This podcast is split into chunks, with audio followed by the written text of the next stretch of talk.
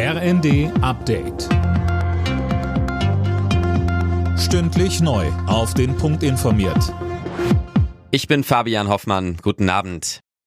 Wer folgt auf Verteidigungsministerin Lambrecht? Darüber wird nach ihrem Rücktritt eifrig diskutiert. Die Opposition drängt auf eine schnelle Lösung. Mehr von Manuel Anhut. Unionsfraktionsvize Wadefuhl sagte uns, die Bundeswehr braucht eine Führung, die Bündnispartner warten auf einen Ansprechpartner.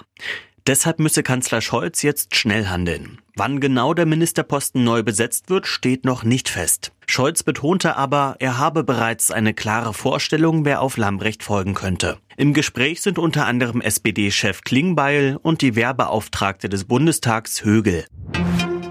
Die Polizei hat das Braunkohledorf Lützerath komplett geräumt und Bundesinnenministerin Faeser zieht eine bittere Bilanz. Grund sind die teils gewalttätigen Proteste in dem Ort. Sie kündigte an, dass gegen die Täter konsequent ermittelt wird.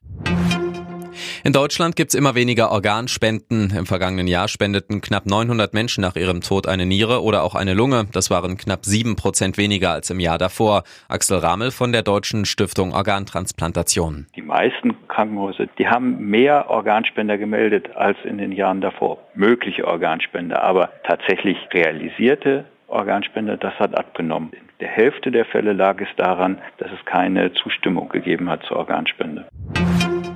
Der Korruptionsskandal im EU-Parlament soll aufgearbeitet werden. Parlamentspräsidentin Metzola hat jetzt einen 14-Punkte-Plan vorgestellt. Geplant ist etwa ein öffentliches Register über Geschenke, die Abgeordnete erhalten haben und Reisen, die ihnen finanziert werden.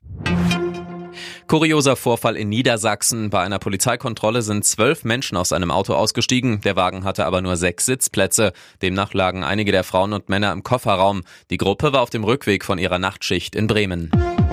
Alle Nachrichten auf rnd.de